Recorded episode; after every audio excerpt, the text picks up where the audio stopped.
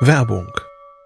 Was nervt extrem? Richtig, wenn Webseiten lange laden. Deswegen machst du deine Seiten schnell, indem du an den Web Vitals schraubst. Dabei schwer zu optimieren? Die Time to First Byte. Das hat Mitwald jetzt geändert. Im Managed Cloud Hosting des Agenturhosters bekommst du eine genaue Analyse deiner Time to First Byte. Du siehst erstmals, über welche Hebel du die KPI verbessern kannst. Teste jetzt 30 Tage kostenlos. Alle Infos unter www.mitwald.de/heise.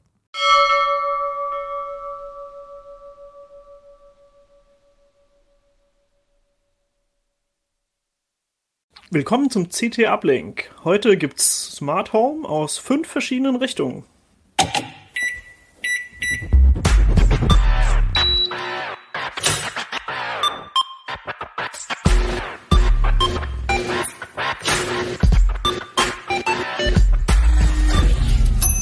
Uplink. Smart Home ist ein Riesenthema und äh, deswegen ist es auch Titelthema in CT Nummer 6. Und wir reden heute nur über Smart Home, weil man da so viele verschiedene Dinge erzählen kann ähm, und auch immer mal wieder was nicht funktioniert und äh, das immer auch ein Thema ist. Mit mir im Studio sind, stellt euch mal vor, äh, hier äh, Sven Hansen. Ja, Was machst du so? Äh, Ressort, Ressort Mega und Buntes, äh, auf jeden Fall Smart Home, Autos und alles mögliche andere. Und Nico Juran. Wir sind alle von dem, aus dem Ressort, dementsprechend können wir das, glaube ich, rauslassen. genau, äh, auch Smart Home und ansonsten alle möglichen Gadgets, äh, Audio, Video, Sport, sowas. Und äh, glaube ich auch Bewohner der mit am smartesten Wohnungen von von. Das weiß ich gar nicht. Das glaube ich nicht. Das glaube ich inzwischen nicht mehr. Der Kollege Portek hat extrem aufgerüstet. Der, der, ja, der, vierte im Bunde ist Stefan Portek. Genau. Im, hallo. In der Aufholjagd für ein noch smarteres Home als Nico. Ganz genau. Ja, ähm, ja, auch im Mega-Ressort, auch Smart Home, auch zusammen mit Sven äh, Autos und ähm, sehr viel auch Android und Dinge, die Google so macht. Ja, das ähm, Google ist eigentlich ein gutes Stichwort, weil äh, im Grunde genommen ähm, gibt es ja einen ganzen Haufen Hersteller, die auch irgendwie alle einen ganz unterschiedlichen Ansatz haben. Und ihr habt ja jetzt auch in der Titelstrecke sozusagen jeder einen anderen Ansatz verfolgt und euch dem Thema Smart Home genähert. Erzählt mal so ein bisschen, was sind denn so die Ansätze, wie man bei Smart Home anfangen kann? Ja, der Grundgedanke von dem ganzen Ding war, dass äh, das Thema als solches so komplex geworden ist, äh, dass man äh, eigentlich äh, komplett den Überblick verliert. Also da, das Thema Smart Home ist halt sehr alt, also schon Jahrzehnte eigentlich alt und äh, ist unglaublich gewachsen. Viel ist dazugekommen und wir haben gemerkt, dass viele Leute oder viele unserer Leserinnen und Leser eigentlich immer mit kleineren Insellösungen anfangen. Das heißt, die überlegen sich gar nicht, ich baue ein neues Haus oder ziehe eine Wohnung ein und mache jetzt hier für 20.000 Smart Home, sondern die äh, kommen eher mit irgendeiner kleinen Lösung um die Ecke, wie eben diesem Lichtsystem von Hue, was immer gerne als Beispiel reingezogen wird, oder einer smarten Wetterstation oder halt einer Alarmlösung. Und das ist so der Einstieg. Und das ist so der Grundgedanke gewesen. Wir gehen einfach mal aus diesen ganzen verschiedenen Richtungen aufs Thema zu und versuchen auch nur aus diesem Thema uns anzunähern und von da aus dann zu schauen, wie kann man denn dann wieder seine Fühler ausstrecken in andere Richtungen. Das war der Grundgedanke. Also ich fand es beim Lesen auf jeden Fall total belebend, dass man, also wie stark man den Blickwinkel so ändern kann. Äh, Im Grunde genommen ähm, habt ihr ja so äh, zum Beispiel beim der, der erste Artikel ist glaube ich der Sparfuchs, also wo ich versuche irgendwie Energie zu sparen und so und äh, die Heizung hoch und runter zu regeln, damit das irgendwie total schlau ist. Und dann äh, geht beim nächsten Artikel um Bequemlichkeit und Lichtstimmung und alles irgendwie soll automatisch gehen und der Sicherheitsaspekt ist dann auch nochmal so eine ganz andere Richtung. Also eigentlich ist das ja fast nicht ein Thema, sondern es gibt so ganz verschiedene Smart Homes. Es ist eben halt kein nicht, nicht mehr ein Thema. Das sehe ich halt genauso. Wir sind halt raus aus dieser Nummer, dass man gesagt hat, ich mache Heimautomation. Das war ja so dieser, dieser Ursprungsgedanke. Heimautomation bedeutet ja wirklich erstmal die typischen Sachen, also Rollo rauf, runter, irgendwie Tür und Sicherung und Alarmanlage, Garagentor oder irgendwas. Vielleicht mal das Licht, wenn irgendjemand äh, reinkommt oder zeitgeschaltet. Aber es hat man in der Regel so als einen großen Block gekauft von einem Hersteller oder wenigstens irgendwie ein System, wo das alles äh, zusammenpasste. Und inzwischen merken wir eben halt, dass es, dass es diese Insellösungen immer häufiger gibt, dass die Leute auch teilweise sagen, ich bleibe bei den Insellösungen oder dass sich auch viele sagen, es ist mir auch inzwischen völlig egal. Ich kann, kann von dem einen, kann ich die, die, die äh, äh, Temperaturregelung haben, meine Heizungssteuerung haben, von einem anderen Licht. Das muss auch nicht unbedingt zusammenpassen und zusammenarbeiten. Es gibt wieder andere, die sagen, ich will aber, dass das irgendwie später alles zusammenläuft. Ähm, und dementsprechend glaube ich tatsächlich, dass es da viele Ansätze gibt. Und wir haben ja zum Beispiel auch, äh, du hattest ja diese, diese Energiespargeschichte angesprochen. Wir haben auch versucht, uns halt an diesen Stellen kritisch auseinanderzusetzen, teilweise damit. Auch mal zu sagen, okay, also ist es denn wirklich so? Kann ich Energie sparen? Ist es eher Komfort? Also solche Themen sind da halt dann auch ganz wichtig für uns gewesen. Ja, und wir hatten vor allen Dingen, ähm, das hat Sven ja in dem Einleitungsartikel auch ganz gut rausgearbeitet, ähm, mit, dem, mit dem Thema ist ja mittlerweile jeder schon in irgendeiner Form in, in Berührung gekommen. Ne? Also es gibt halt vernetzte Geräte und IoT-Geräte gibt's gibt's wie Sand am Meer. Und dass man sich halt hinterher schon fragen muss, ab, ab wann wird denn hier eigentlich irgendwas smart? Ne? Also wenn ich jetzt ein, ein Bluetooth-Heizungsthermostat an, an meine Heizung ranschraube und kann die dann halt zeitgesteuert, anwesenheitsgesteuert äh, mit dem Handy fernbedienen, ist es nur eine Fernbedienung oder ist es dann schon smart? Ne, und bei den, bei den Glühbirnen letztlich auch, auch das äh, ähm, selbe Phänomen. So ein U-Starter-Kit haben sicherlich viele schon gekauft. Oft gibt's dann halt irgendwie noch eine Alexa oder ein Google Assistant irgendwie on top oben drauf. Ist es schon smart, wenn ich mein Licht per Sprachbefehl ein- oder ausschalte? Und da hatten wir das so ein bisschen rausgearbeitet, dass, ne, also Pina, du schüttest zu Recht nämlich schon leicht den Kopf. Ne? Also Sven, Sven und ich waren uns da über weite Strecken auch einig. Ähm, smart wird das Heim auch erst in dem Augenblick, wo, wo Dinge ähm, halt einfach von alleine passieren. Und zwar genau dann, wenn ich sie brauche oder wenn ich sie haben möchte, ohne dass ich irgendwie an meinem Handy rum, rumdaddeln muss oder, oder dafür irgendeinem Sprachassistenten Befehl entgegenwerfen muss. Ja, ich, ähm, ich hatte letztens so ein, so ein Smart Home Erlebnis, weil äh, mein Bruder hatte dooferweise die gleiche SSID, aber ein anderes Passwort verwendet in, in seinem Haus. Und dann, immer wenn der zu Besuch kam, hat das sich natürlich nichts automatisch verbunden. Und hatte, ah, ich, ich weiß aber nicht genau, wie ich das umstelle. Und dann habe ich gedacht, oh gut, okay, ich bin die CT-Redakteurin, jetzt stelle ich halt meine WLAN-Daten um. Und dann habe ich mein WLAN umbenannt. Und dann habe ich mal gemerkt, was alles nicht mehr ging, weil ich gar nicht so auf dem Schirm hatte, dass ich so, so furchtbar viel Smart Home mache. Und habe dann aber gemerkt, ich habe Smart Home Geräte, aber total strange. Also bei mir ging nämlich dann der 3D-Drucker nicht mehr. Da war nämlich ein Raspi drin mit einem mit Octoprint. Das ist äh, so, so ein Webinterface und das war dann im Prinzip ein Smart Home Gerät. Und dass der dann nicht mehr erreichbar war, war irgendwie doof. Und dann musste ich die WPA supplicant.conf ändern und so. Also das war dann irgendwie plötzlich so, wow, eigentlich bin ich echt froh, dass ich als CT-Redakteurin auch äh, die, die Expertise von meinen Kollegen in der Nähe habe, weil solche Probleme zu lösen wird ganz schön anspruchsvoll an manchen Stellen.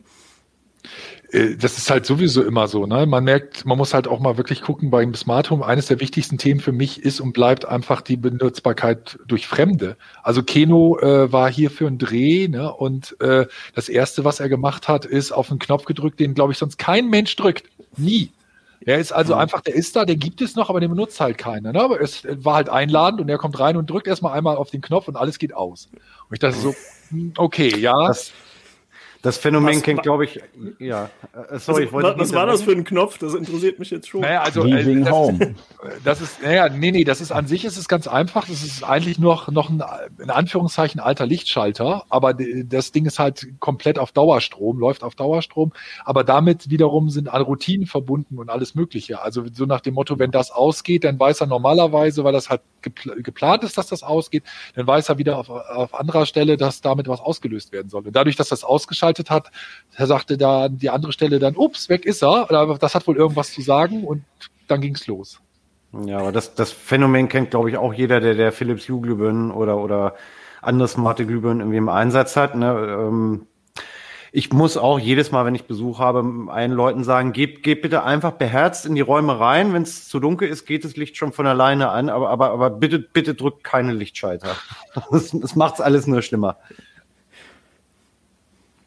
Ja, ist an sich ja eine, eine absurde Sache, dass man beim, beim Hausbau dann wahrscheinlich einen riesen Aufwand getrieben hat, um überall die Kabel hinzulegen, nur um, um jetzt äh, irgendwie die Wechselschaltung im Treppenhaus und so ja nicht zu berühren, sonst geht alles aus und dann, äh, dann funktioniert es nicht mehr. Der, ja, die kann man ja auch lahmlegen, ne? wenn man ganz mutig ist, äh, dann legst du halt die Wechselschaltung lahm und dann hat's, ist halt alles auf Dauerstrom. Aber tatsächlich vor, ich glaube, ein Jahr, ist jetzt auch schon wieder her, hatten wir einen größeren Artikel eben auch von so einem Häuslebauer, der wirklich dann schon äh, eben von der Planungsphase her das, das alles schon einbezogen hatte. Und das war ganz interessant, weil die, die ganze Hütte im Prinzip äh, auch so gelaufen wäre, ähm, komplett ohne Schalter halt. Ne? Also das äh, wäre auch alles mhm. mit den Bewegungsmeldern und äh, glaube, es war Hometic IP war die Basis, aber dann noch mit Node-RED so ein paar Sachen dran gefrickelt. Also er hatte sich da selber auch schon sehr stark mit auseinandergesetzt. Hat am Ende dann aber trotzdem alle konventionellen Schalter trotzdem gesetzt und da ging es tatsächlich auch um Wiederverkaufswert, ne? weil er gesagt hat, wenn ich hier jemand ausziehe und da kommt jemand rein und sieht, da sind keine Schalter drin oder so, dann kann ich die Hütte wahrscheinlich zusammenpacken wieder. Ne? Also so Abwärtskompatibilität war da das Thema. Da frage ich mich auch immer, wenn, wenn Kollegen umziehen ähm, und die haben dann hinter jedem Lichtschalter so ein Shelly eingebaut, das sind so WLAN-fähige äh, Schalter mit einem Relais drin, also man kann sozusagen die ursprüngliche Schaltfunktionalität ja. erhalten damit und man kann halt auch einfach nur den Schalter als, als Taster sozusagen abgreifen, als äh, ja, digitales Element und dann zum Beispiel auch ganz anders drauf reagieren.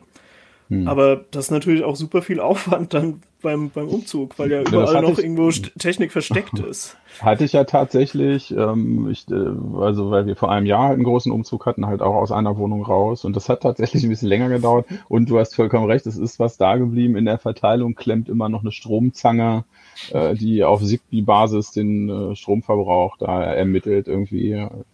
Wird sie jetzt auch immer noch machen, aber ja, die hatte ich dann leider vergessen. Aber andersrum der Vorteil im Unterschied zu so einer um, ähm, komplett eingeplanten Lösung kannst du zumindest alles mit rausnehmen. Ne? Also ich habe da meinen Klimbim, ne? also die Thermostate von den Heizungen, ne? sämtliche Relais-Sachen, die U-Leuchtmittel, ne? das äh, passt schon alles in Umzugskarton. Ne? Also das sind jetzt keine Investitionen, die, die dann verloren sind. Und das fand ich eigentlich auch schon spannend. Das finde ich aber auch, auch äh, den Charme mittlerweile bei der aktuellen Entwicklung. Ne? Also es ist natürlich auf der einen Seite irgendwie immer ein bisschen schwierig, sich auf Funkprotokolle zu verlassen, weil die halt äh, gerade in Innenstädten, wo viel WLAN-Smog herrscht, äh, natürlich entsprechend fehleranfällig sind.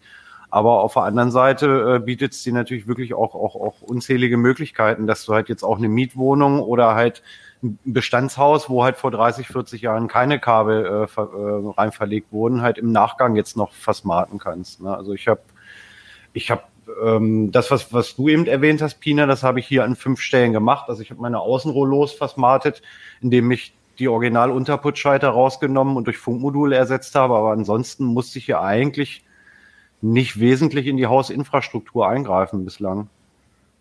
Es ist, äh, ja, es ist echt ein großer Vorteil. Das hätte man in den Artikel reinschreiben können, ne? wenn ich nicht, ich hatte nur noch mal kurz weitergedacht. Tatsächlich bin ich natürlich hier dann mit, mit, mit lauter Kartons, mit einem Haufen Smartphone, äh, Smart Home Zeugs äh, dann gelandet und dachte zuerst, du, sollst du mit dem ganzen Mist machen, ne? Das kannst du wahrscheinlich jetzt alles irgendwie bei eBay einstellen. Tatsächlich ist es aber eben genau so, dass das dann doch wieder wächst. Also und genau diese Sache, ne, ich plane erst alles und ziehe irgendwo ein, das überfordert einen ja meistens. Aber in Wirklichkeit bist du dann erstmal da und jetzt so nach einem Jahr, ne, dann merkst du, ach, das konntest du ja, ach nee, das kann man ja da wieder, ne, und die Leuchtmittel kommen dann dahin und plötzlich brauchst du auch wieder den Dimmer, ne, und inzwischen ist der Karton tatsächlich leer, ne, und äh, alles ist soweit wieder verbaut und tatsächlich ist das einer der großen Vorteile dieser modularen, inselbasierten Lösungen, ne, dass du dann doch sehr flexibel bist ich sehe halt auch immer das Problem, wir haben das ja, wir haben ja auch schon, schon mit vielen Leuten gesprochen inzwischen, die auch sich halt früher irgendwelche großen Geschichten in ihre, in ihre Häuser von Anfang an haben bauen lassen. Und das große Problem, die Anfragen und die, die Probleme, die wir sehen, sind dann ja auch häufig gar nicht die, dass diese Leute sagen, ich ziehe mal irgendwann aus und ich kann, muss, kann das da nicht mitnehmen. Das, was bei denen auch das große Problem ist, ist, sie haben halt irgendeine Grundgeschichte und die Anforderung ändert sich. Also sie wollen irgendwas dazu haben, sie wollen irgendwas geändert haben.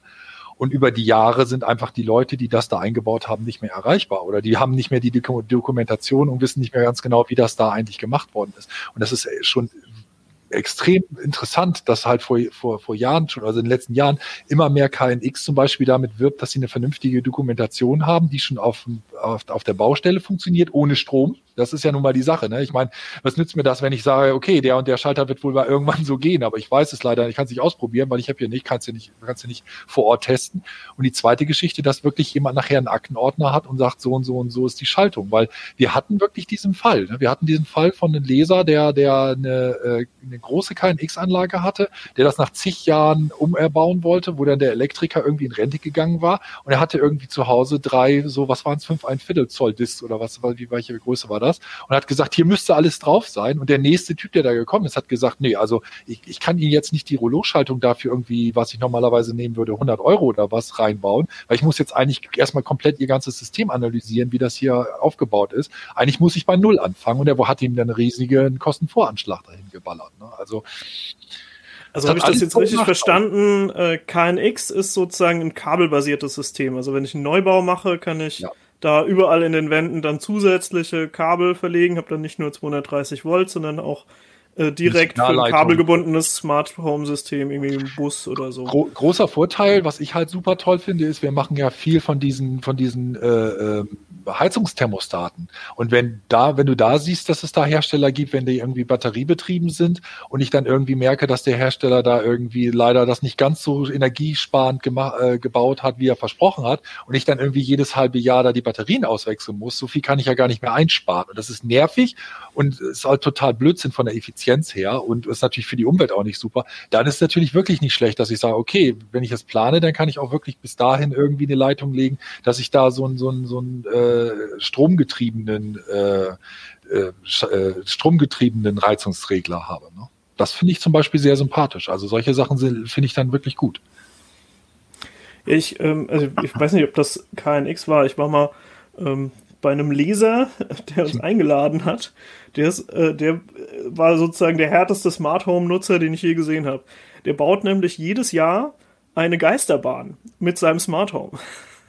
Also an, an Halloween ähm, er hat da irgendwie so ein, so ein paar Geister und äh, also so, so Figuren quasi und die werden dann eingebunden in sein Smart Home System und dann macht er über diese Smart Home Steuerung ähm, kommen dann irgendwie Kinder, äh, kommen, die wissen das, äh, also aus verschiedenen Orten in der Umgebung wissen die inzwischen, dass er das jedes Jahr macht. Und dann kommen die dahin gepilgert, um sich mal so richtig zu gruseln und kommen bei ihm die Einfahrt rein und dann bellt irgendwie äh, ein, ein Geisterhund und dann gibt's Zombies, die von hinten an die äh, Eingangstür projiziert werden und irgendwelche ähm, so Puppen, die sich so ein bisschen bewegen, äh, die dann angehen im richtigen Moment und so. Und der hat das total durchgeplant und orchestriert und ich find's echt cool. Aber der hat uns halt dann auch gezeigt, also wollte so ein bisschen hinter den Kulissen halt zeigen, wie, wie ist die Technik davon. Und dann kam raus, naja, der hat halt wie so ein Sicherungsschrank mit, mit diesen Schaltelementen von diesem kabelgebundenen Smart Home System. Mhm. Und da war ich dann doch ein bisschen erschreckt, weil ich halt gedacht habe, ja, das ist verdammt cool. Also ich meine, der, der hatte nicht nur die Geisterbahn, sondern er hatte natürlich auch insgesamt sein, sein Haus versmartet und den Rest vom Jahr auch eine sehr ausgefeilte Lichtsteuerung und so. Aber der technische Aufwand war schon ziemlich groß. Und ähm, das alles einzubauen, also das war wohl auch nicht billig. Und das hat auch bei dem, glaube ich, nur funktioniert, weil er das quasi ja dann als Hobby gemacht hat. Ja, wobei hier auch schon gruselige Sachen passiert sind, ohne dass Halloween gewesen wäre. ja, erzähl mal. ja, also ich habe äh, ich habe es ja vorhin kurz anklingen lassen. Also du hast hast halt wirklich in, in dicht besiedelten Städten hast du halt wirklich WLAN oder Funksmog-Problem mitunter. Also das kommt, kommt bei mir immer mal wieder vor, dass ich dann doch die U-Bridge äh, ähm, mir nochmal vornehme und den Zigbee-Kanal ändere. Das habe ich jetzt, glaube ich, irgendwie drei, vier Mal gemacht in den letzten fünf Jahren, weil dann immer mal wieder eine Lampe dabei ist, die plötzlich irgendwie immer an oder immer ausbleibt. Ähm, ich habe genau wie Nico sehr, sehr viele äh, Z-Wave-Geräte hier ähm, am, am, am Funken. Ähm, die haben wenigstens halt auch einen Rückkanal, dass sie ein Feedback geben können, aber das hilft mir ja auch nicht. Ich, ich merke im Zweifel selber, dass, dass es nicht funktioniert hat. Äh, da hilft mir dann halt meine Notification, die ich von Open Hub noch bekomme, dass es nicht funktioniert hat, ja dann auch nur noch begrenzt weiter. Also, da, ja. Und je komplexer die Regeln sind, die man sich selber aufbaut, zwecks Komfortgewinn, desto mehr kann letztlich auch, auch schiefgehen. Ne? Also ich habe hier als im Sommer mal als meine Rollladensteuerung, als ich die in Betrieb genommen habe, hatte ich gedacht, ah, das könnte ich ja im Prinzip prima auch mit dem Helligkeitssensor hier in der Küche und im Wohnzimmer ähm, kombinieren. Weil die Idee war, ne, im Sommer, wenn es warm ist und der Bewölkungsgrad gering ist, sollen die Rollos runtergehen und hierfür ein bisschen Schatten sorgen. Und wenn die Bewölkung äh, nachlässt, dürfen sie auch gerne wieder aufgehen.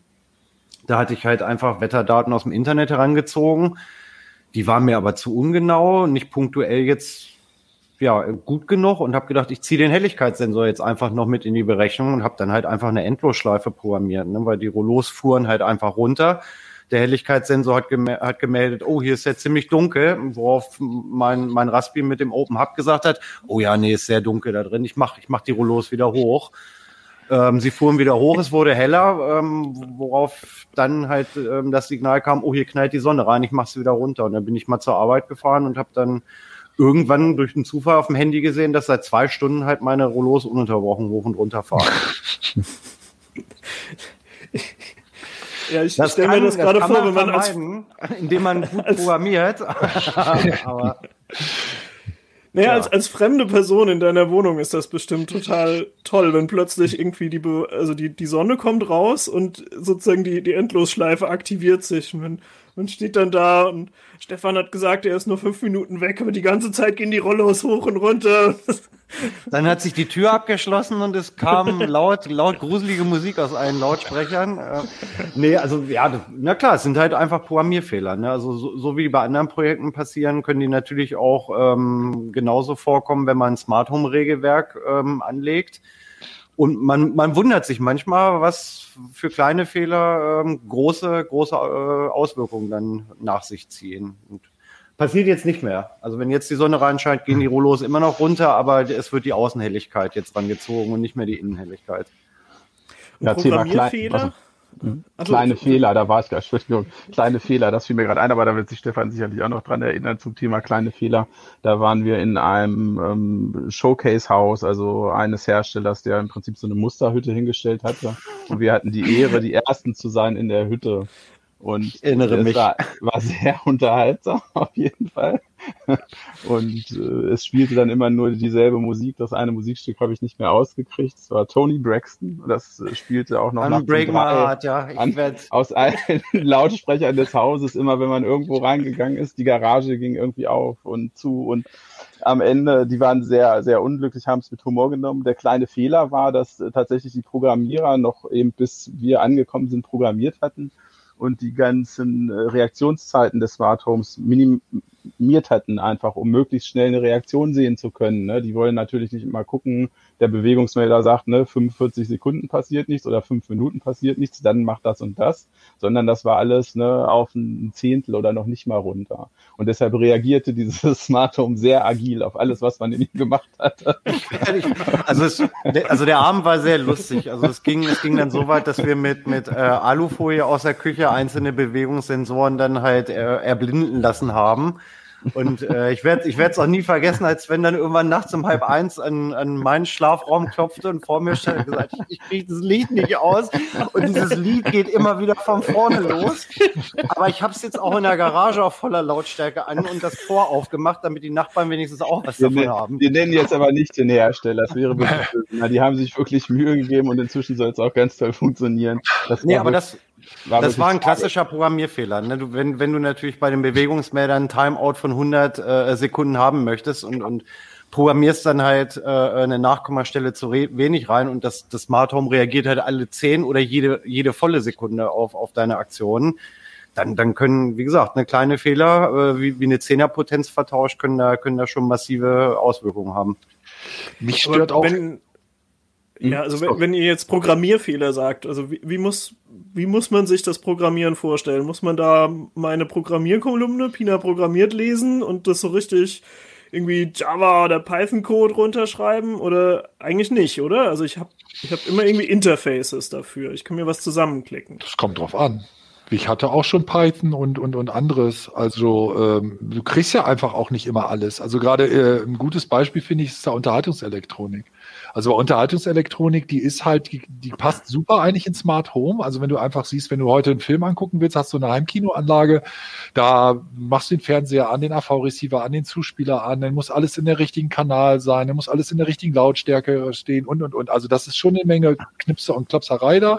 Und da sagst du auch, hm, eigentlich sollte das doch alles auf einen Knopfdruck funktionieren und das ist super. Und dann hast du einfach das Problem, dass es einfach Hersteller gibt, die sagen, die kommen jetzt meinetwegen aus so einer Ecke, äh, die kommen schon aus so einer Ecke mit, mit, mit Controlling oder so, aber eher eben halt von diesen amerikanischen, großen amerikanischen Control 4 und solchen Systemen, wo halt, äh, die hatten früher RS232-Schnittstellen und heute haben die, sind die IP-basiert und können irgendwelche Kommandos annehmen, aber das ist halt alles schon sehr, sehr low-level irgendwo und wenn du da ran willst, musst du teilweise dann tatsächlich sagen, okay, ich programmiere mir dann irgendein Skript, das kann ich in vielen, vielen der Steuerungszentralen heute einbinden aber es ist eben nicht immer so, dass du dann alles äh, sozusagen äh, äh, einfach fertig bekommst.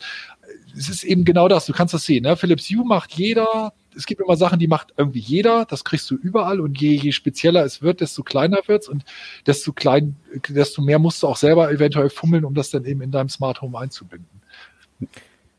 Ja, da denke ich ja fast, wir müssen mal in der CT äh, irgendwie Programmieren lernen für Smart Home Einsteiger machen. Also das Coole ist auf jeden Fall, dass es halt eben völlig von bis wirklich ist. Ne? Also das ja. geht halt wirklich nur von, ich habe hier eine, eben eine, irgendein Gateway und eine App und kann da irgendwie zwei einfache Regeln machen, Zeitsteuerung oder es reagiert auf einen Bewegungsmelder.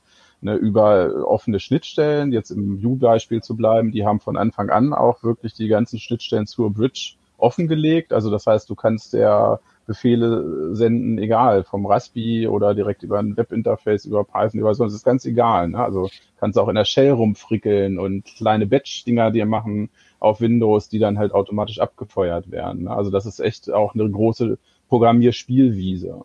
Und was ja. es auch gibt, sind, sind im Prinzip so Smart Home Zentralen, Mediola, Homey, die, die erstmal auch eben so eine, so eine Klick-Welt bieten, wo du es relativ einfach zusammenschieben kannst und dann aber eben auch äh, die Möglichkeit halt selber komplexere Skripte da rein zu, zu kippen. Und äh, dann wird das Ganze, ja, wird, wird das Ganze natürlich auch beliebig kompliziert. Also ich finde, es ist ein schönes Feld, um auch sich eben so mit, erstmal allgemein mit Logik zu beschäftigen, was ja dann aber auch wieder eine Basis am Ende für die ganze Programmiererei ist. Und dann geht's natürlich dann um Syntax am Ende auch.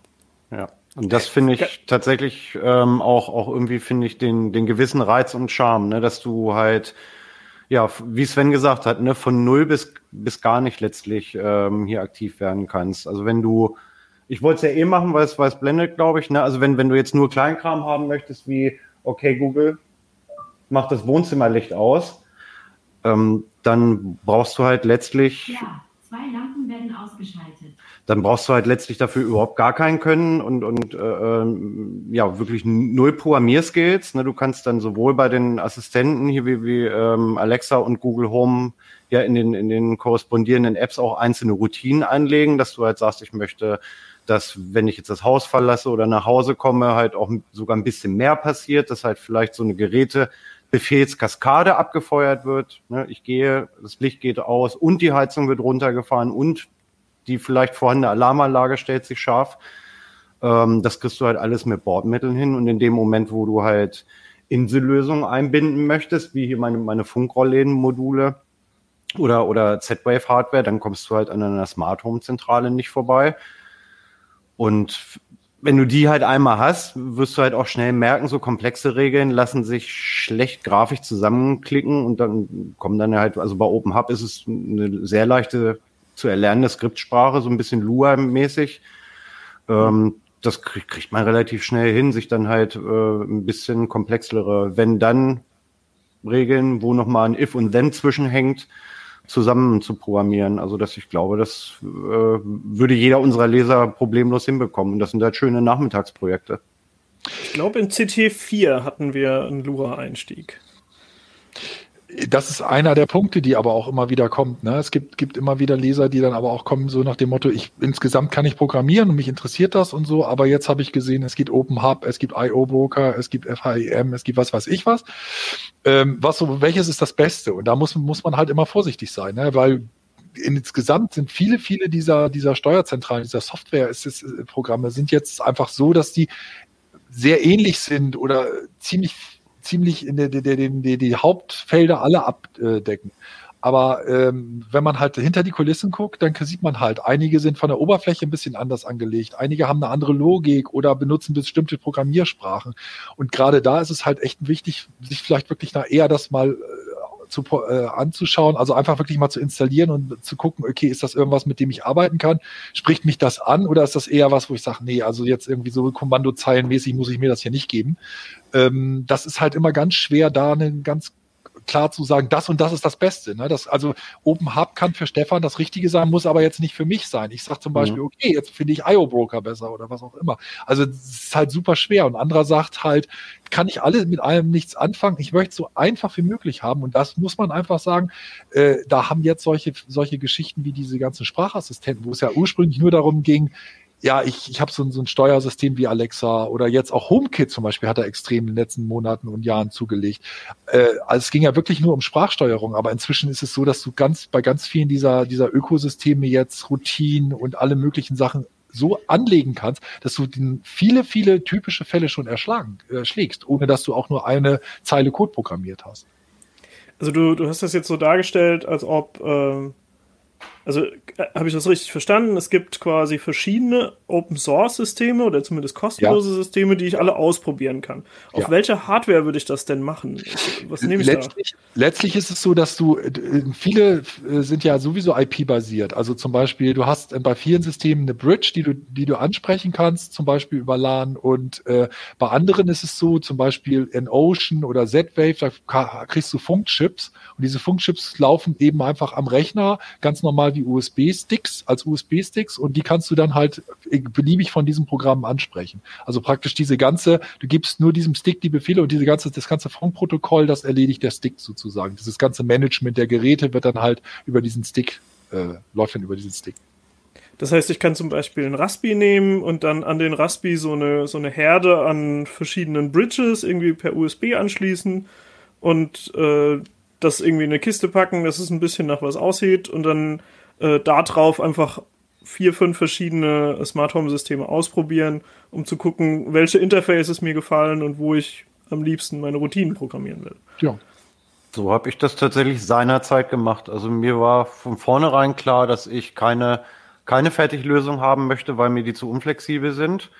Und das war tatsächlich genau mein Ansatz, dass ich mir ein äh, Raspi genommen habe und habe ähm, im Prinzip das, was es damals gab, ähm, einfach mal alles ausprobiert und bin, bin dann halt bei, bei Open Hub äh, vielleicht auch aus dem Grund hängen geblieben, weil das, ähm, das ist ja schon ein paar Jährchen her, das Einzige war, was damals halt einfach schon cool und zufriedenstellend auf dem, auf dem Raspi funktioniert hat. Also ich würde vielleicht heute, wenn ich, wenn ich mich jetzt nochmal äh, komplett neu in die Thematik einarbeiten würde, vielleicht auch eventuell äh, ein anderes System wählen. Aber du hast dann halt natürlich dann irgendwann auch einen Login-Effekt. Ne? Also es ist sehr ähnlich wie bei Nico. Du, Nico benutzt, glaube ich, äh, äh, FHM irgendwie an vielen Stellen noch. Ja, also es, man muss dazu sagen, ich bin ja nun wirklich sehr lange da, lang dabei und da war halt wenig Auswahl und mit Z-Wave, das kam, kommt ja, genau. war ja viel verbreiteter in den USA und deswegen habe ich ein kanadisches System tatsächlich, was ja normalerweise kein Mensch benutzt.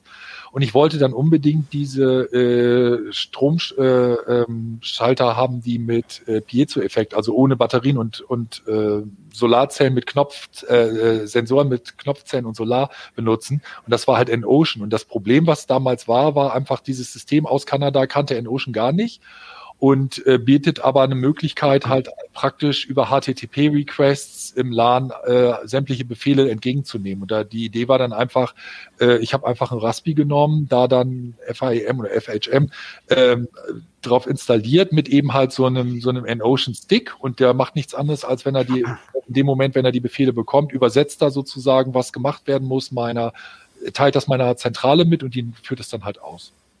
Ja, und du, ja, ich, ich mache so was ähnliches mit, mit Home Gear, äh, weil ich ähm, habe hier so ein relativ alte äh, Thermostatregler mit dem Max-Protokoll.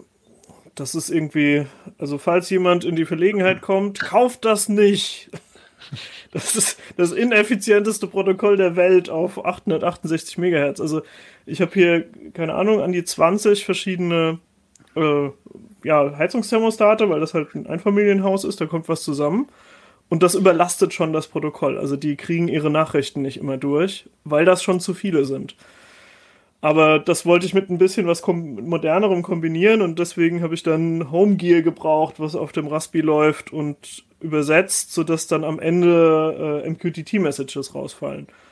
War aber erstaunlich schwierig. Also ähm, im Endeffekt habe ich, glaube ich, einen, einen vier- oder fünfseitigen Artikel in der CT gehabt, wie man das einrichtet, weil das halt doch recht aufwendig zu äh, installieren war und du danach noch solche Node-Setups machen musstest. Also du musstest so zusammenklicken, was passiert, wenn hier eine Nachricht reinkommt und dann muss die per MQTT weitergeleitet werden und das musste man tatsächlich per Hand einstellen. Also das ging bei mir nicht automatisch. Das ist ja das Schöne. Alle, die hier, die hier heute sitzen, äh, sind eigentlich Leu äh, Leute, die irgendwas programmiert haben für zu Hause und also sind irgendwelche Artikel bei rumgekommen. Also ich glaube, jeder hat irgendwelche Projekte jetzt schon gehabt. Ich habe auch mehrere. Mein LG-Fernseher, eben halt auch diesen, diesen, diese, diesen Übersetzer, ja, alles, was irgendwie bei mir nicht funktionierte und nicht so richtig lief, wie ich es mir vorgestellt habe, habe ich auch gemacht und es endete nachher auch in der CT, war es irgendein Artikel. Ich habe äh, tatsächlich auch also meine, meine Rollo-Steuerung hat es auch mal als Artikel ähm, dann ins Heft gebracht. Und das nächste ist tatsächlich auch, dass ich mir noch mal ein Arduino nehmen werde und meine komplett dumm unsmarte Lüftungsanlage, die aber wenigstens so einen Drehschalter im Flur hat für Stufe 1 bis 3, mit einem Arduino noch mal versmarten werde, damit ich dann halt einfach hier die, die Lüftungsanlage in Abhängigkeit der echten Luftqualität sich automatisch hoch und runter dreht. Ist noch, ist noch ein Projekt irgendwie. Aber da sind wir halt bei dem Punkt irgendwie, ne? Also was, was du eben erzählt hast, Pina, ähm, wir können das, aber selbst wir haben da, glaube ich, schon andere Herangehensweisen. Also in dem Augenblick, wo ich denke, ich, ich muss jetzt anfangen mit IO-Broker und MQTT-Messages hier irgendwie rumzuhampeln, denke ich mir schon, nee, da habe ich, da habe ich keinen Bock drauf. Ich will, äh, dass der Kack einfach funktioniert. Und wenn ich irgendwie eine Woche programmieren muss, damit es mir dann aufs Leben gerechnet einen Tag Zeit erspart, dann brauche ich es nicht. Ne? Deshalb hieß der Titel ja auch das für jede und jeden und nicht nur für Programmierer.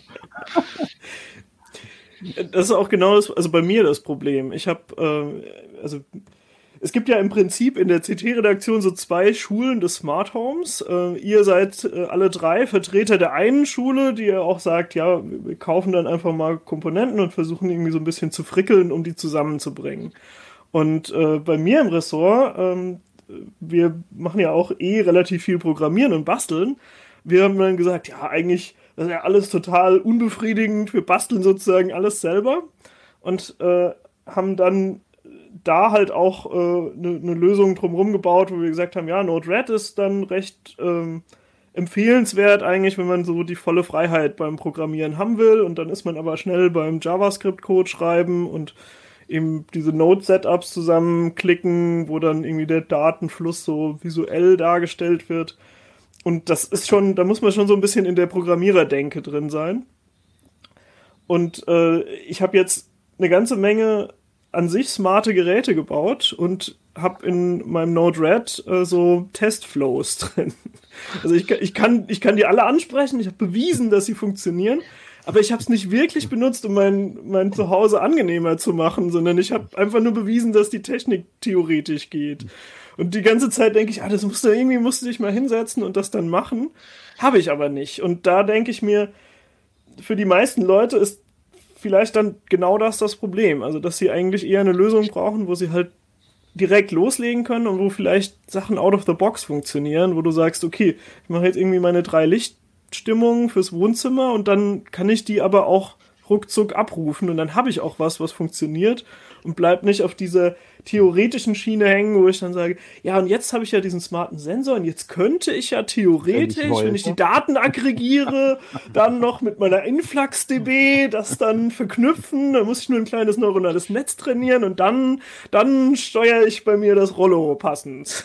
Das ist zumindest auch wieder ein Grund, wo wir bei, bei diesen verteilten Insellösungen halt äh, wieder landen, weil die natürlich auch dazu führen, dass du erstmal Einzelbereiche hast, die zumindest funktionieren.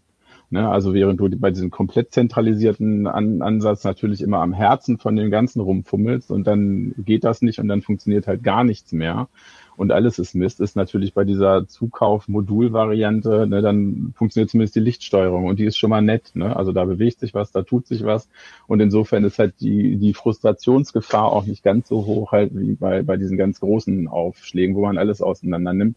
Und das Zweite bei, bei, bei diesen äh, komplett selbst gestrickten Sachen ist natürlich auch, dass der Pflegeaufwand höher ist. Ne? Oder da, dass du dann doch immer noch mal dabei musst oder dann doch wieder eine Firmware aktualisieren musst, die ansonsten einfach so reingeschubst wäre ins System. Und äh, manchmal natürlich auch die Karawane schon weitergezogen ist und dann sich die einstmals interessierte Community dann einfach nicht mehr so sehr dafür interessiert und dann steht man mit den Sachen manchmal dann halt irgendwie auch auf dem Schlauch. Wobei große Herstellernamen auch nicht für ewige Updates garantieren. Ne? Das ist ja ich wollte gerade sagen, Thema. also das, das ist tatsächlich nochmal ein Thema mit, mit äh, ja. Obsoleszenz von, von manchen Geräten ja. ähm, oder auch mit, dem, mit der Robustheit. Ne? Also ich glaube, Nico und ich können, können wirklich etliche Klagelieder darüber singen, was, was für äh, fiese Design-Flaws das Z-Wave-Protokoll einfach hat. Ja, definitiv. Ne? Und ähm, was, also, also was ich hier wirklich fluchend schon gesessen habe mitunter, wenn irgendwelche Sensoren oder, oder äh, andere Z-Wave-Geräte ähm, nach dem Batteriewechsel einfach nicht mehr erreichbar waren oder Dinge gemacht haben, die komplett unvorhersehbar waren. Ähm, also da hat es dann tatsächlich aber nicht ich, ich, dachte, Zigbee ist jetzt sowieso mittlerweile ein Auslaufmodell. Ja, mag sein, ja, aber ich, ich dachte, das wäre das Funkprotokoll, das man haben will. Ist das nicht so? Was will man denn? Das ist wieder ein ganz anderes Thema. Da sind wir beim sehr schwierigen Thema, ja.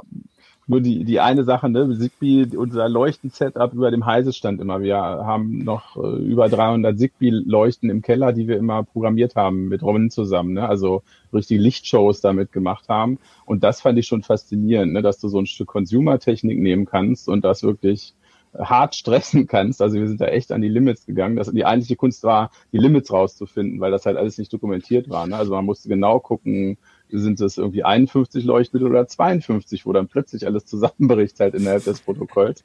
Aber ich war immer wieder fasziniert, wenn wir das Ding aus dem Keller geholt haben nach einem Jahr und den Server angemacht haben und die sind so treu doof immer durchgelaufen, die Dinger. Also robust ist das schon. Und neben uns war meistens AVM mit allem, was äh, Router äh, halt äh, in die Luft pusten konnten. das gab's alles auf dem Stand daneben. Also ja, so. Aber das war jetzt nur. Ja, die kamen, die kamen wenigstens nicht dazwischen, weil AVM ja irgendwie der Meinung ist, das deckt das per perfekte deckt ULE. Smart Home ULE, bitte. Protokoll wäre.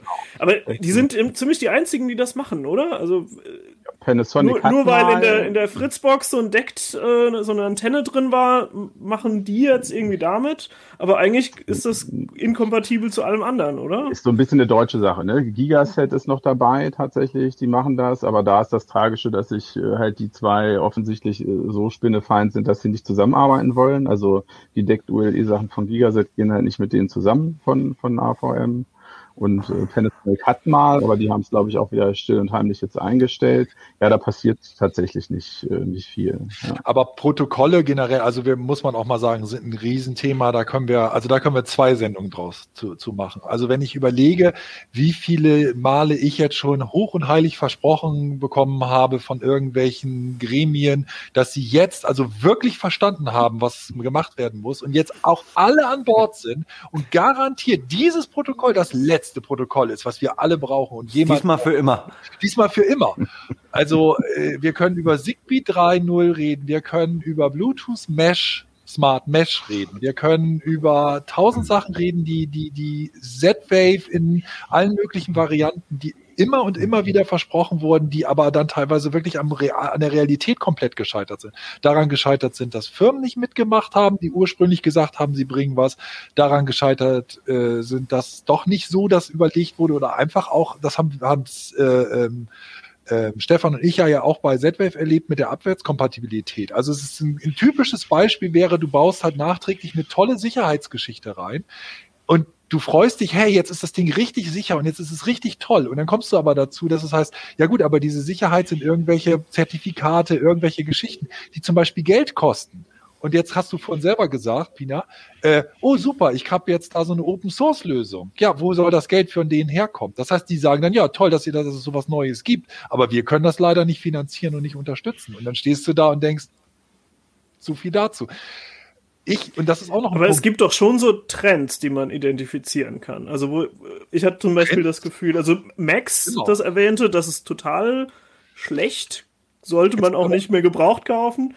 Ich habe das Gefühl, hier so auf 868 Megahertz. Homatic Bitcos ist auch äh, abgekündigt quasi.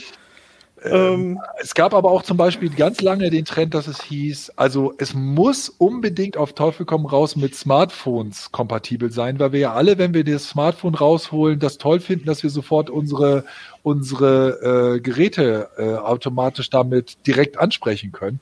Auch das ist schon wieder also da habe ich jetzt auch schon wieder letztens Interviews geführt, da wird es auch demnächst noch was in der CT geben, dass Hersteller sagen, nö, haben wir, sehen wir nicht. Also will sowieso keiner, macht keiner. Die Leute machen heute Sprachsteuerung, da holt keiner mehr sein Handy aus der Tasche und schon gar nicht zu Hause, wo man sowieso nicht weiß, wo das Ding rumliegt.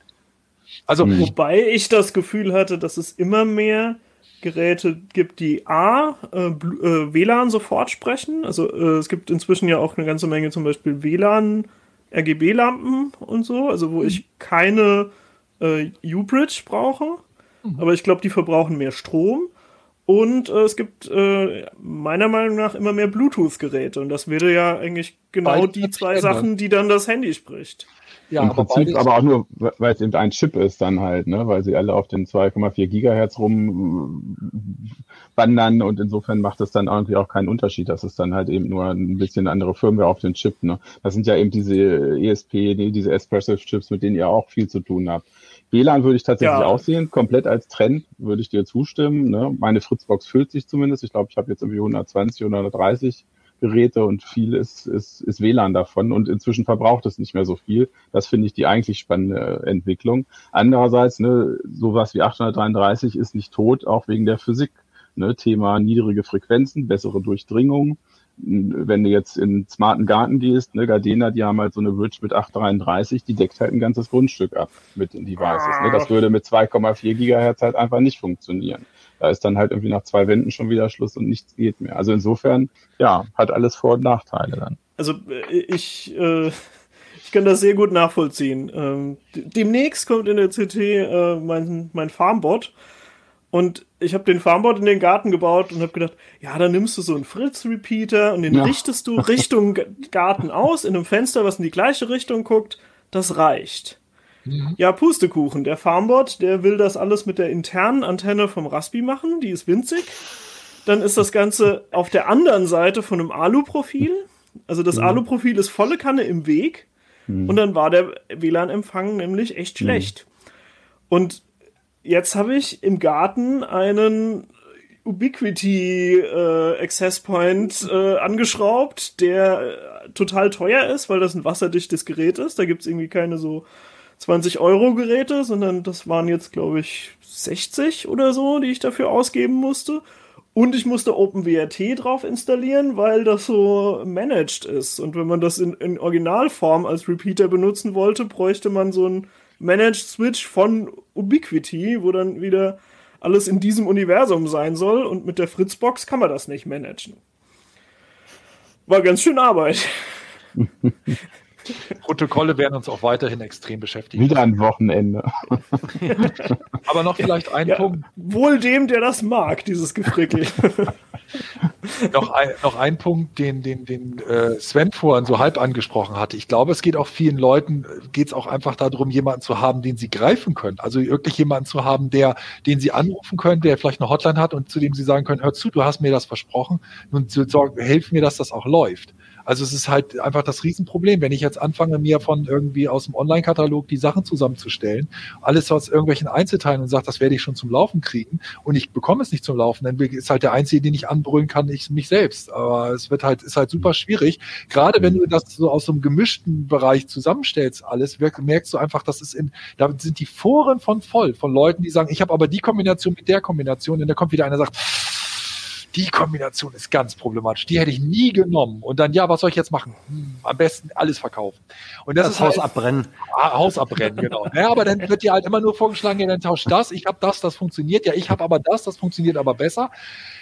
Wenn du einfach irgendwas hast, ich meine, deswegen so sind so Hersteller wie Devolo oder so, die auch eigentlich Z-Wave benutzen, aber die das eben halt in ihren Ökosystem benutzen und da noch was drumherum bauen und da auch noch eine Cloud draufsetzen und was weiß ich was, sind deswegen re relativ erfolgreich, weil sie einfach irgendwann sagen, hier, hör zu, du kaufst das von uns und dann hast du eine Hotline, die kannst du anrufen und dann helfen wir dir. Und das ist. Das ist auch was, was du mitbezahlst, natürlich. Aber das ist auch verständlich für jemanden, der eben nicht so ein Frickler ist und sagt, ich habe auch keine Lust, dass zum Beispiel meine Mitbewohner dann da irgendwie stehen und sagen, ja, toll, was du uns hier versprochen hast, aber geht ja gar nichts.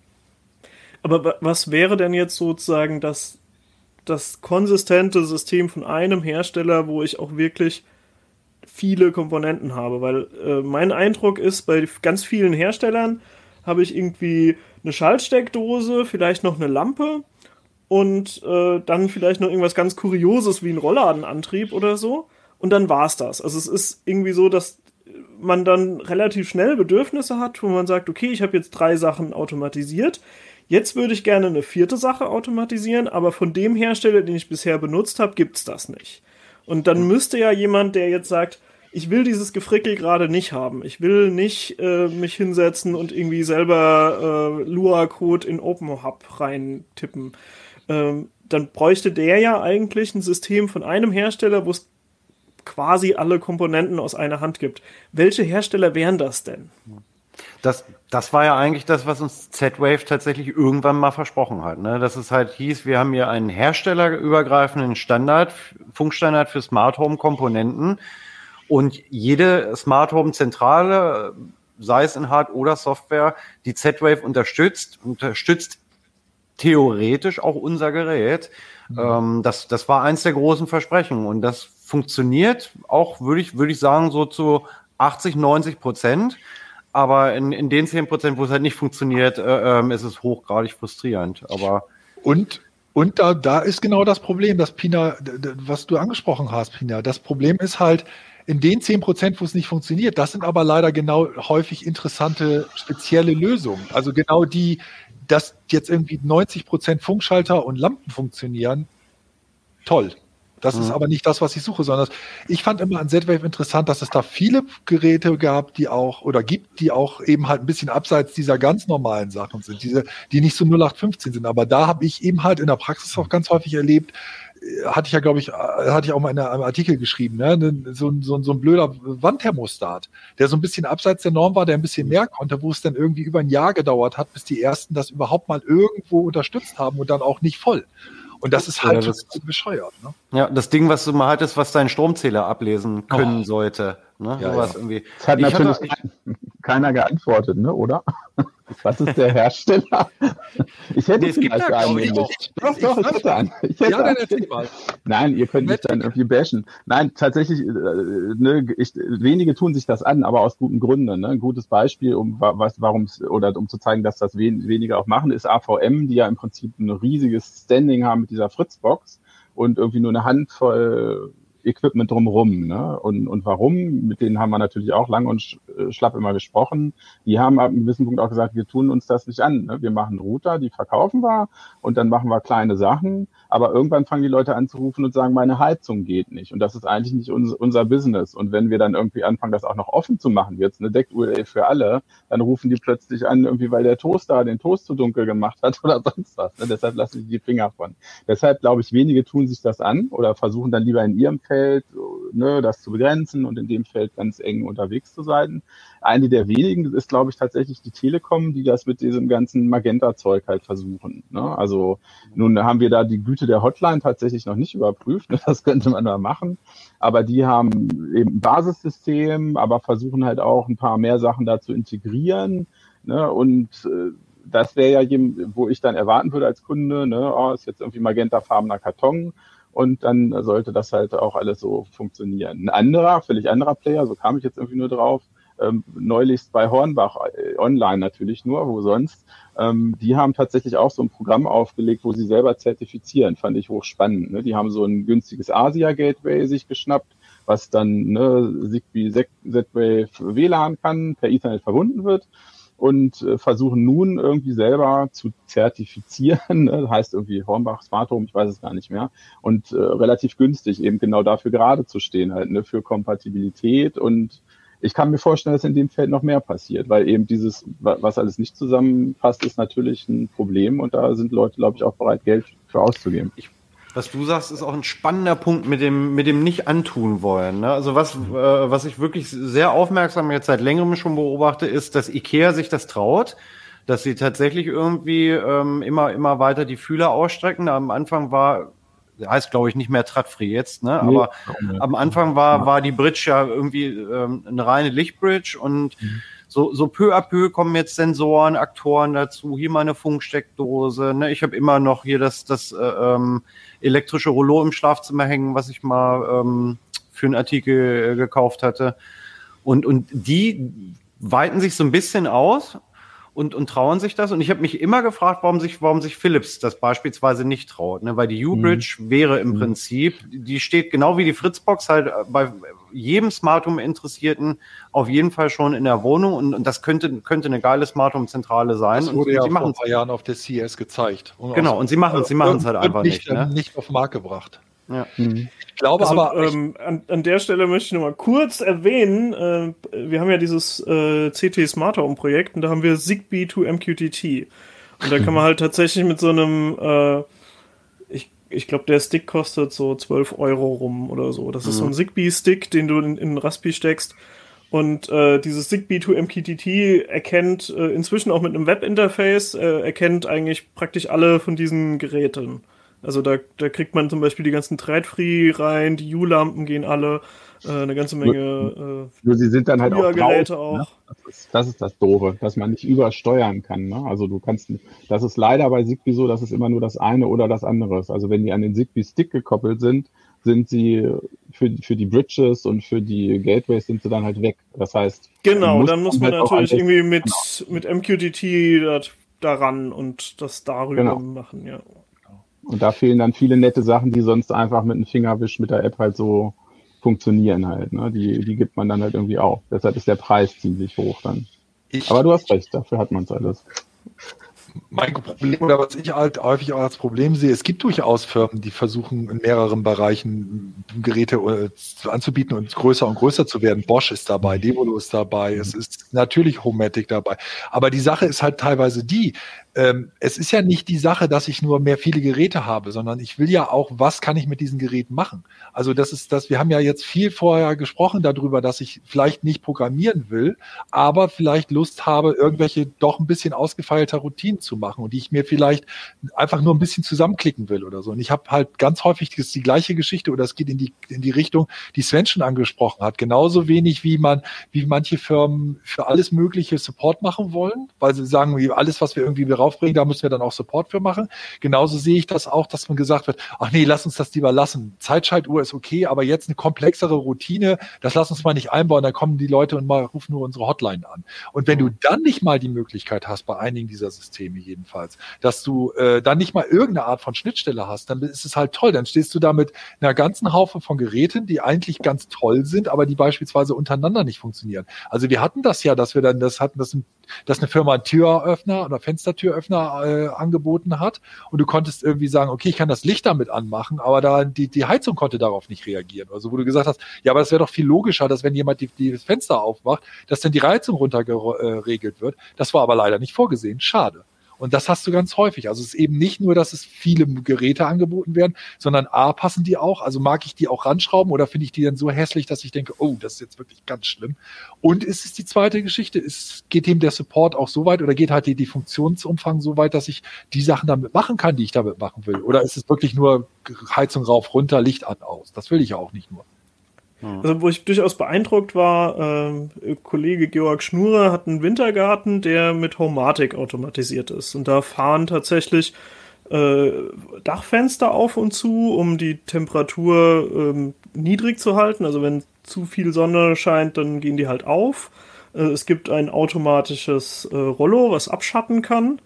Und äh, die Fenster gehen aber auch zu, wenn es regnet. Also da sind dann auch so wetterstationsartige Sensoren dabei und ähm, was er sonst noch im Haus hat, sind ähm, ja so, also die Heizung, die Thermostate regeln ab, wenn man das Fenster aufmacht mit einem Fenstersensor. Und das fand ich schon bequem. Also, dass man sich um den Wintergarten nicht kümmern muss, sondern der Wintergarten selber guckt, dass er eine angenehme Temperatur hält und er das dann auch tatsächlich schafft, das ganze Jahr hinzukriegen. Da habe ich schon gedacht, wow, da lohnt sich das mal wirklich. Also er hat da schon einen ziemlichen technischen Aufwand getrieben, bis das alles lief. Aber jetzt hat er halt einen Wintergarten, der immer bereit ist zur Nutzung und wo du nie einen Knopf drücken musst. Also das ist komplett automatisch und komplett so, wie du es haben willst. Den, den Satz würde ich auch gerne nochmal sagen. Wir haben, wir haben jetzt natürlich relativ viel gerantet ähm, und uns über viele Sachen beklagt, ne? aber das ist vielleicht bei uns auch so ein bisschen so das Redakteursproblem, ne? weil wir halt auch alles wollen und uns an alles irgendwie rantasten. Also zusammenfassend würde ich, würde ich schon sagen, hier ist natürlich viel Zeit und Geld in meine Wohnung reingeflossen aber ich möchte den ganzen Kram auch tatsächlich nicht mehr missen. Also das, was, was Pina sagt, es gibt einfach so viele Dinge hier in meiner Wohnung, um die ich mich einfach überhaupt nicht mehr kümmern muss. Und ne, also das fängt bei so ganz profanen Sachen an, wie dass ich halt seit anderthalb Jahren, glaube ich, keinen Lichtschalter mehr berührt habe.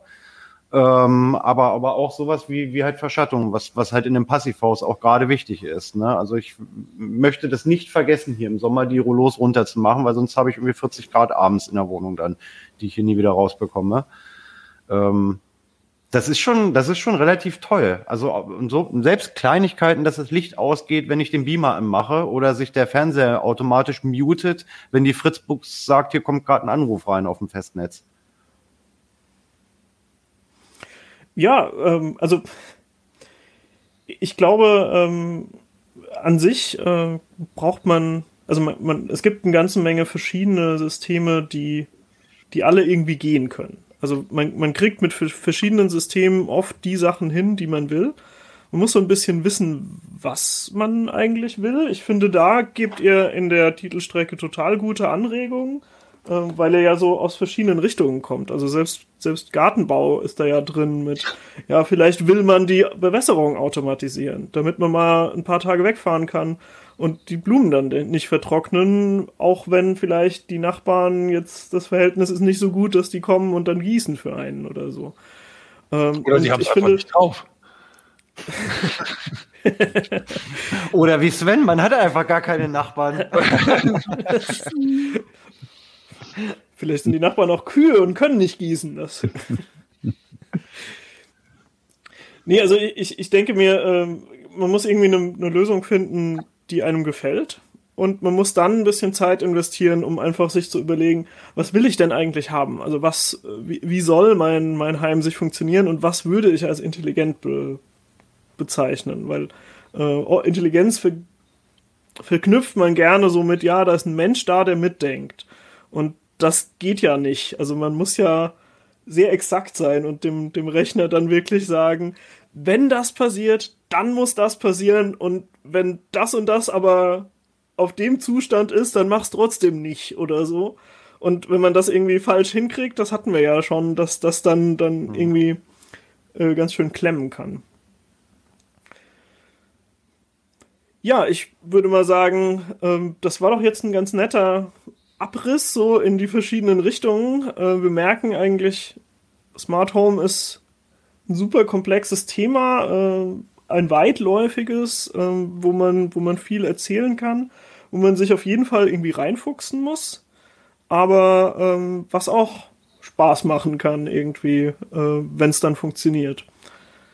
Also ich danke nochmal meinen Gästen, äh, Sven Hansen, Nico Juran und Stefan Portek äh, cool, dass ihr eure Expertise hier mit eingebracht habt. Ich hoffe, wir haben ganz vielen Lust gemacht, die CD zu kaufen und zu lesen. Die Strecke ist auch gar nicht so furchtbar lang, also da. naja, man soll ja dann auch schnell ins Experimentieren kommen. Man will ja dann auch loslegen mit dem Smart Home. Genau, und ähm, vielleicht noch so ganz am Ende. Ähm, wir haben letztens festgestellt, wir haben jetzt mehr als 365 äh, Uplinks aufgenommen. Genau genommen sogar schon 370. Das heißt, wer ein richtiger Hardcore-Fan ist, kann jetzt jeden Tag des Jahres einen Uplink gucken.